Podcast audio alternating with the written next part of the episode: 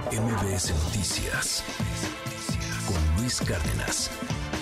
Hoy es viernes de Cultura Digital con la doctora Laura Coronado. Qué gusto verte, doctora. ¿Cómo estás? Pues, fel- Bienvenida. Muchas gracias. Feliz de estar con ustedes en este viernes de Cultura Digital para compartirles un estudio que acaban de difundir a través del New York Times eh, unos colegas de la Universidad de Princeton, de Stanford, de Virginia Tech y también de IBM, en donde pues descubrieron el agua tibia. Y entonces dicen que ChatGTP no tiene los filtros o los candados o las barreras tan fuertes como debería de tenerlas, porque al momento de que se está masificando, en este momento en que se está popularizando, también están ofreciéndole a empresas y a distintas instituciones, pues estos chatbots ad hoc. Y en el momento en que hacen estos ajustes, se vuelven súper vulnerables. Entonces aquí lo que a mí me gustaría compartirles es este debate que debemos impulsar acerca de cómo está configurándose nuevamente este mercado de la inteligencia artificial.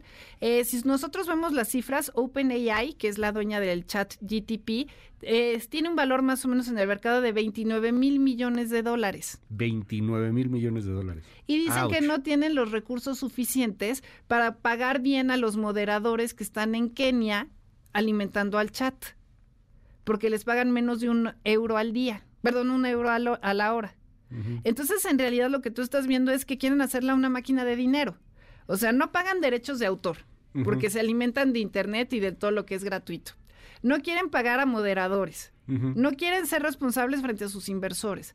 Y lo único que quieren es ganar. Y nosotros fascinados porque es... Sí, porque todo el mundo la- lo usamos. Exacto, y porque es el nuevo eh, plus que te puede dar el conocerlo, ahora que ya le metieron imágenes con Dali. O sea, toda esta parte que está muy padre y que puede ser muy ventajosa, pero que también puede ser muy arriesgada y que no están tomando de referencia lo que sucedió con redes sociales.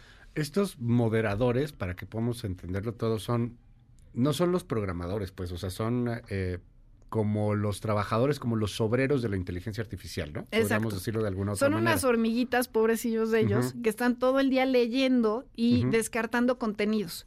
Etiquetando, viendo cuáles son estos prompts, estas órdenes que les puedes dar y cómo va respondiendo. Entonces, aunque a veces pensamos un poquito así de que está la ardilla o el ratón detrás de la Sí, máquina y o que el son- genio mágico, o que esto es Exacto. brujería. No es magia, es ciencia. Y entonces lo que está detrás de esto son miles de personas que están trabajando atrás y que están alimentando al chat.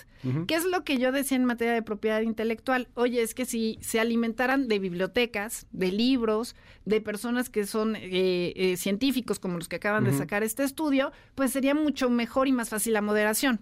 Sí, no la necesitarías tanto, pero tengo que pagar esos derechos. Si yo le pido al chat, dime el resumen de 100 años de soledad de García. Márquez, no leyó el, el libro, no, No. compró el libro. Hace un resumen de los resúmenes que están en internet, algunos piratas, algunos que a lo mejor dicen falsedades, a lo mejor hay trabajos de preparatoria mal hechos, Sí, claro. y entonces me da la versión depurada de lo que sería ese resumen. Y que de- después termina por ser una, una versión bastante errónea, ¿no? En Que puede tener fallas. muy, en el caso de 100 años de soledad supongo que no tanto porque ha de ser muy buscado y muy pedido. Estos moderadores ya han de haber trabajado muy bien en ese caso, ya eso ya está depurado, pero si le llegas a pedir algunas otras cosas te da bastantes eh, eh, cuestiones con imprecisiones, ¿no? Este, justamente porque como dice, se alimenta de toda la red.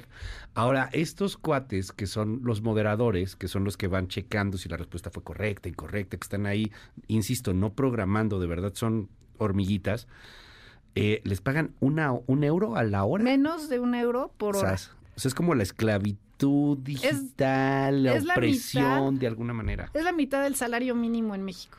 Sí. O Pero sea, es es en. África, claro. Pero estás hablando de que son personas que además tienen un trabajo que es psicológicamente muy desgastante. Sí. Porque ahorita ponemos el ejemplo de, oye, dime el resumen. Pero. ¿qué tal cuando estamos hablando de temas médicos o pornográficos? O sea, Sí. es gente que sí tiene cierto grado de conocimiento.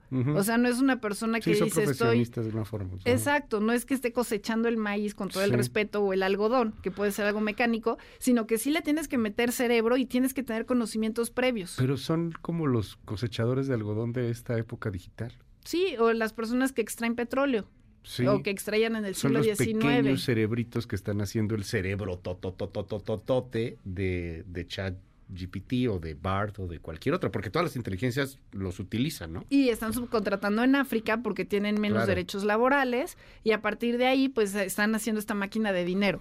Por eso te digo que es este contraste, como una empresa que está valuada en 29 mil millones de Sí. dólares, que hace unos meses recibió 10 mil millones de dólares por parte de Microsoft, te dice como respuesta a este estudio, Ay, no hay oye, lo lana". estamos valorando, qué bueno que nos están dando esta retroalimentación, pero no tenemos la capacidad para hacerle frente todavía. Vamos a trabajar. Entonces, ¿cuánto dinero necesitas para efectivamente dar salarios sanos, buenos a tus trabajadores? Cuando además estás iniciando y cuando te están vendiendo que eres la tecnología del futuro, que vienes de un garage, que eres Sam Altman, ¿no? Que eres muy bueno, que estás diciendo que haremos regulación, pues vamos a ver si los puedes sindicalizar. O sea, en realidad lo que estás viendo es esta distorsión en donde quieren hacer esta máquina de dinero, si me permites la Sí. expresión, dejando de lado lo que realmente sería valioso, que es la información. Lo que están diciendo a partir de este estudio que está difundido en el New York Times es justo eso. Oye, es que es tan endeble el candado que estás poniendo que nosotros le ponemos el ejercicio de, oye, vamos a hacer eh, un chat para niños de primaria. Así, literal, para chat de niños de primaria. Y en el momento en que les hacen los ajustes, puedes meter todo lo que quieras de contenidos tóxicos. Claro. Entonces, ¿cuál es el límite? ¿No? Y también, ¿cuál es la confianza y la responsabilidad que tú tienes como usuario? Tú partes del supuesto que te está diciendo la verdad. Yo hice el ejercicio con Bart y le puse que de qué se trataba 12 óperas para conocer el derecho. Y me pone que efectivamente lo escribí yo, pero pone óperas que sí están descritas en el libro y otras que no vienen incluidas.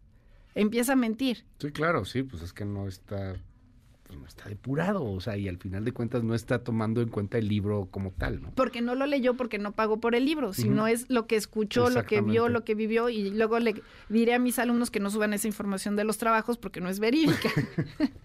Doctora Laura Coronado, como siempre es un honor, te seguimos en tu red. Mil gracias. Me siguen en arroba soy Lau Coronado. Bonito fin de semana. MBS Noticias con Luis Cárdenas.